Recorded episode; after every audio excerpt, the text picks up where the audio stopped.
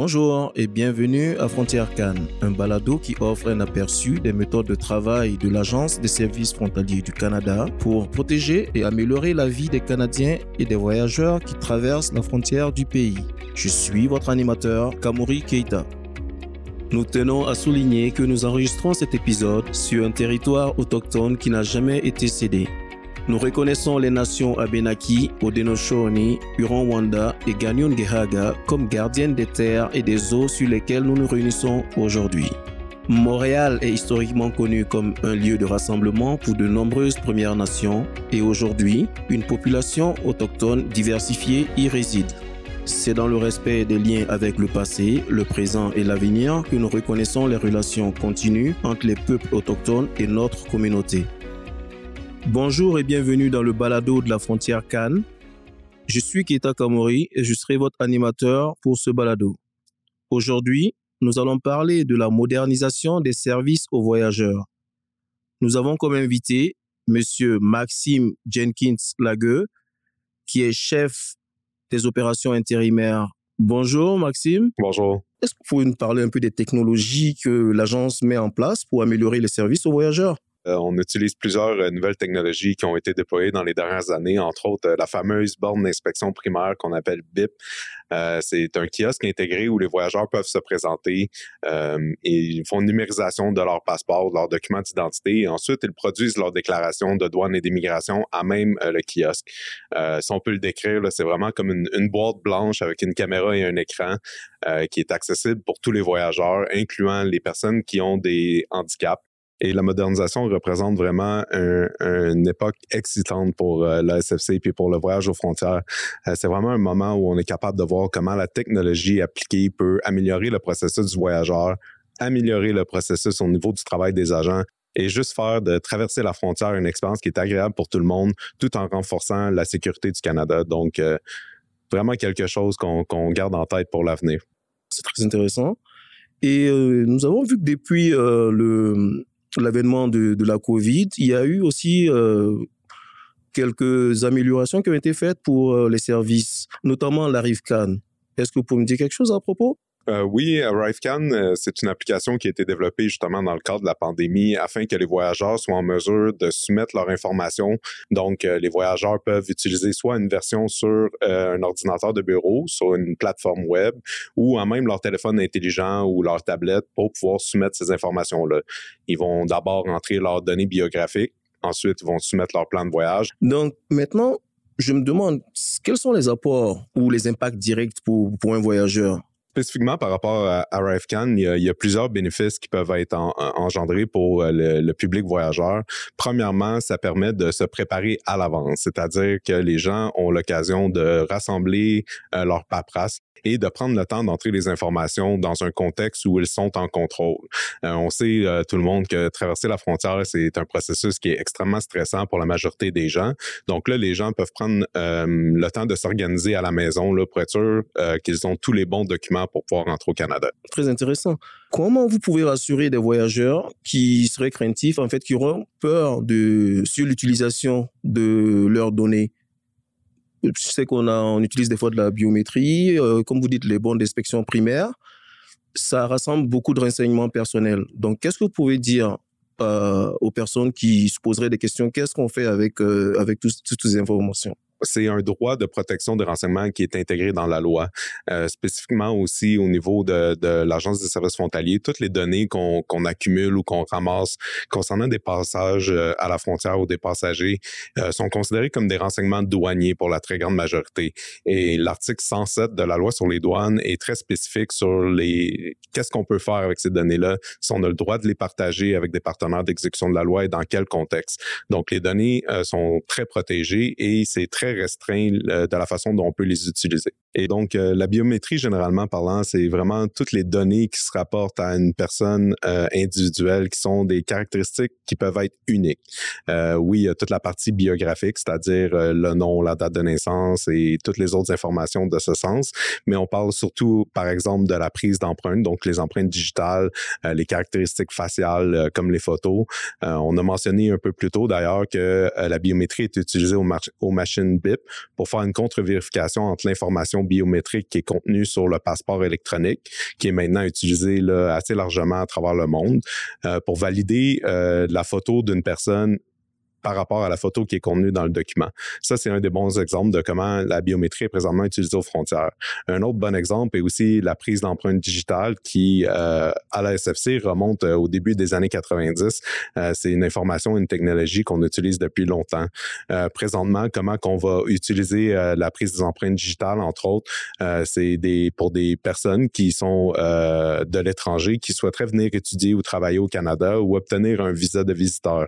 Donc, avant d'arriver au Canada, ils vont devoir aller euh, à l'étranger, euh, prendre leurs empreintes digitales pour être capable de soumettre cette information-là et de la contenir euh, dans leur visa, par exemple, pour quand ils vont pouvoir arriver à la frontière, qu'on puisse faire une vérification au niveau des empreintes digitales au-delà de simplement une photo ou des données biométriques, par exemple très intéressant. J'imagine que ça doit vous faciliter un peu la tâche au niveau de, des gens qui fraudent les passeports et tout le reste, si j'ai bien compris. Oui, exactement. Dans le fond, ça permet de vraiment confirmer que la personne qu'on a devant nous physiquement à un point d'entrée terrestre ou à l'aéroport correspond à la personne qui a fait la demande initiale. Euh, C'est-à-dire, donc, vous voulez venir travailler au Canada, vous faites une demande de permis de travail. Euh, le processus va inclure qu'on prenne vos empreintes digitales pour qu'une fois que vous, vous arriviez à la frontière, on puisse faire une contre-vérification de vos empreintes avec ceux qui ont été prises à l'étranger pour s'assurer que vous êtes vraiment la même personne qui arrive au Canada. C'est très rassurant. J'avoue que j'ai été voyageurs aussi. Et puis, euh, peut-être que je pourrais rajouter qu'à chaque fois qu'il y a eu des renseignements qui ont été pris, avant de les prendre, on a demandé mon consentement. Donc, quelque part, je pense que c'est quelque chose qui peut-être qui vous euh, protège aussi quelque part, parce que c'est pas comme si on prend des renseignements dans le dos de quelqu'un pour des utilisations externes. C'est très rassurant pour les voyageurs, je dirais.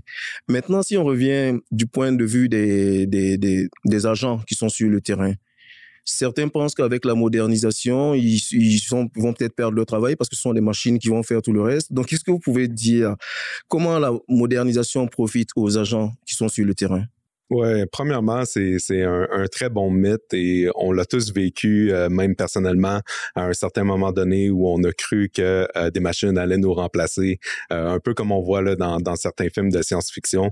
mais l'approche par rapport à la modernisation et au déploiement de la technologie dans les points d'entrée à travers le Canada est vraiment pour appuyer le travail des agents des services frontaliers et non pour remplacer qu'est-ce qu'ils font. le but, c'est d'être capable d'identifier certaines tâches où on pourrait automatiser via euh, une machine, comme dans le cadre des kiosques avec la borne d'inspection primaire, où les voyageurs peuvent répondre à toutes des questions qui n'ont pas nécessairement de valeur ajoutée à être posées directement par un agent des services frontaliers. Euh, en faisant ça, on est capable de, de, dégager des efficiences dans le processus douanier, ce qui permet à nos employés de se concentrer sur des tâches qui sont à plus grande valeur. Euh, tous les agents des services frontaliers sont formés d'une manière euh, extrêmement précise euh, et détaillée et on veut que tout ce potentiel-là soit utilisé pour des activités à haute valeur ajoutée comme euh, la conformité, par exemple, l'application de la loi, la production de renseignements sécuritaires euh, que des machines ne peuvent pas faire pour l'instant. Je dirais que c'est rassurant aussi pour les agents. Oui, c'est rassurant pour moi aussi. On veut tous garder euh, notre emploi. Donc, euh, c'est quoi le parcours d'un voyageur aujourd'hui? Oui, euh, c'est une très bonne question. Euh, d'ailleurs, le parcours commence avant l'arrivée à l'aéroport et c'est ce qui est intéressant maintenant avec la technologie. Euh, comme on a discuté plus tôt, ça commence avec les gens qui préparent leur, leur, voyage de retour au Canada où ils doivent entrer leurs données dans l'application ArriveCan. Et bientôt, avec la déclaration à la SFC faite à l'avance, ils vont être aussi en mesure d'inclure leur déclaration douanière et leur déclaration d'immigration en plus de leurs données biographiques. Donc, ils disent à la SFC qui ils sont et qu'est-ce qu'ils apportent avec eux avant même de quitter leur, leur point de départ. Là, par la suite, ils choisissent leur moyen de transport. Donc, ils vont prendre soit l'avion pour se diriger vers l'aéroport ou prendre la voiture pour retourner à la frontière terrestre. Et une fois arrivés euh, au point d'entrée, c'est-à-dire à, l'aéroport, ils vont pouvoir se déplacer jusqu'à la borne d'inspection primaire d'une façon directe où euh, cette information-là a déjà été capturée. Donc, toute la déclaration douanière, la déclaration d'immigration vont simplement être validés. Euh, par la suite, ils vont pouvoir continuer leur, leur voyage euh, en retournant à la maison. Donc, ils vont continuer à l'aéroport, ils vont se diriger vers le hall des bagages où ils vont repérer leurs bagages. Et suite à ça, ils vont se diriger vers la sortie de la zone douanière à même l'aéroport où ils vont rencontrer un agent des services frontaliers qui va euh, soit les admettre au Canada ou les identifier pour une vérification supplémentaire. Donc, c'est un peu la question que j'allais vous poser. Le à quel moment l'agent intervient, en fait? Oui, qu'est-ce qu'il fait en ce moment? Parce que si tout est quasiment déclaré à l'avance, c'est comment ça se passe c'est quoi l'interaction qu'il a avec l'agent? Oui, c'est ça. Euh, c'est très intéressant d'ailleurs. Ça touche au point qu'on avait parlé où on, assume que les machines vont remplacer le travail des agents, euh, mais la machine ne va jamais remplacer l'humain pour certaines tâches. Euh, donc présentement, les agents vont être assignés à des tâches de maraudage, c'est-à-dire qu'ils vont faire de la surveillance à même l'aéroport pour identifier des, des comportements qui méritent des vérifications approfondies ou des éléments qui peuvent identifier un certain risque. donc le travail de l'agent euh, des services frontaliers présentement, c'est vraiment d'évaluer le risque et de prendre une décision par rapport à l'admission des biens ou de la marchandise. Euh, on veut vraiment que les agents puissent se concentrer sur des tâches euh, qui ont une valeur ajoutée, comme on a mentionné plus tôt. Donc, une fois que la personne a entré sa déclaration à la borne d'inspection primaire, il va pouvoir aller rencontrer un agent des services frontaliers qui va toujours avoir la responsabilité de confirmer son identité, c'est-à-dire de faire une vérification visuelle du passeport par rapport à la personne qui est devant lui. On peut aussi mentionner que la machine, la borne d'inspection primaire, fait déjà une partie de cette tâche-là en faisant une vérification euh, informatique qui compare l'information qui est contenue sur la puce dans le passeport. Maintenant, les gens ont des passeports électroniques qui contiennent des données biographiques, dont la photo. Donc, la machine va prendre une photo du voyageur et va comparer cette photo-là avec la puce qui se trouve dans ce passeport-là. Euh, donc, il y a une double vérification d'identité qui se fait pour justement éviter euh, que des gens qui sont plus à risque puissent passer entre les mailles du système, si on peut dire. Euh, on peut aussi préciser par rapport à la question que vous avez posée plus tôt euh, pour la protection des renseignements personnels que la prise de la photo se fait toujours sans avec le consentement des, passagers. Elles sont informées avant même que la photo se prenne. Donc, pour euh, continuer, on, on se demande maintenant, OK, là, on est dans pleine phase de modernisation, si j'ai bien compris. Il y a beaucoup de choses qui se mettent en place. Dans un futur proche, sinon on va dire à moyen terme, quels sont les, les développements que nous devons voir par rapport à la modernisation des services aux frontières? Je dire, ça peut être aussi bien dans l'aérien, le terrestre que maritime ou ferroviaire. On est particulièrement intéressé à l'aéroport Montréal-Trudeau de, de, de, faire part de, du nouveau projet de la SFC, étant donné que ça va permettre aux voyageurs de soumettre euh, l'ensemble des questions qui sont présentement répondues via nos machines BIP. Euh, c'est-à-dire qu'ils vont pouvoir produire une déclaration de tous les biens qu'ils ramènent au Canada, euh, de soumettre leur intention d'immigration, leur statut et de soumettre l'information à la SFC avant d'arriver au Canada. Encore une fois, ça touche le principe que les gens peuvent faire ça dans le confort de leur foyer ou même alors qu'ils sont dans l'avion en route vers le Canada, dans un contexte qu'ils se sentent en contrôle et où on allège un peu euh, le stress et la nervosité de la frontière. Euh, l'autre point très intéressant, c'est que ça va améliorer les temps d'attente à la frontière, qui on sait sont des, des pressions constantes euh, avec l'augmentation des voyageurs. On a vu là dans les dernières années qu'il y a eu une baisse du volume aérien étant donné la pandémie, mais on s'attend à ce que les volumes de voyage reprennent rapidement et de pouvoir utiliser l'information soumise à l'avance par les passagers va être permettre d'avoir un traitement beaucoup plus efficace et de réduire le temps que les gens passent à attendre à la douane. Euh, c'est important de mentionner que toutes les initiatives qui sont mises en place présentement à la SFC ne vont jamais compromettre la sécurité des frontières ni l'intégrité des frontières et que le, développement de cette technologie-là vise, oui, d'améliorer beaucoup l'expérience client, euh, c'est-à-dire l'expérience des passagers à la frontière, mais aussi d'être capable d'augmenter de, l'efficience du travail des agents des services frontaliers tout en maintenant et même augmentant le niveau de sécurité à la frontière. Très intéressant. Mais en parlant de, de, de, de la sécurité, oui, c'est vrai qu'avec la technologie, on s'entend que ça va aussi avec des, gens qui fraudent la technologie. Donc, je ne sais pas si vous pouvez nous élaborer quelque chose par rapport à la sécurité pour se rassurer que les données qui sont qui sont prises sur des, des personnes qui, sont, qui, bien sûr, donnent leur consentement, ne peuvent pas être exploitées euh, à d'autres fins par des fraudeurs au niveau de la sécurité, comme vous dites. Je ne sais pas si vous, avez, vous pouvez élaborer un peu plus dessus. Dans le fond, toute l'information qui est euh, ramassée et stockée par la SFC est faite sur un réseau qui est complètement sécuritaire et qui est très bien protégé. Euh, tout ça euh, en collaboration avec les partenaires de la SFC, entre autres au niveau de la protection des, renseignements personnels et de la vie privée. il y a également des, des, dates de péremption sur les renseignements qu'on collecte qui sont normalement de six ans pour la majorité des renseignements ou ça peut être plus longtemps dans le cas où il y aurait des, des d'application de la loi à la frontière ou des enquêtes en cours. J'avoue que c'est très intéressant et je peux même rajouter que j'ai vu que à la frontière terrestre, parce qu'il m'arrive souvent de, voyager, d'aller aux États-Unis et tout.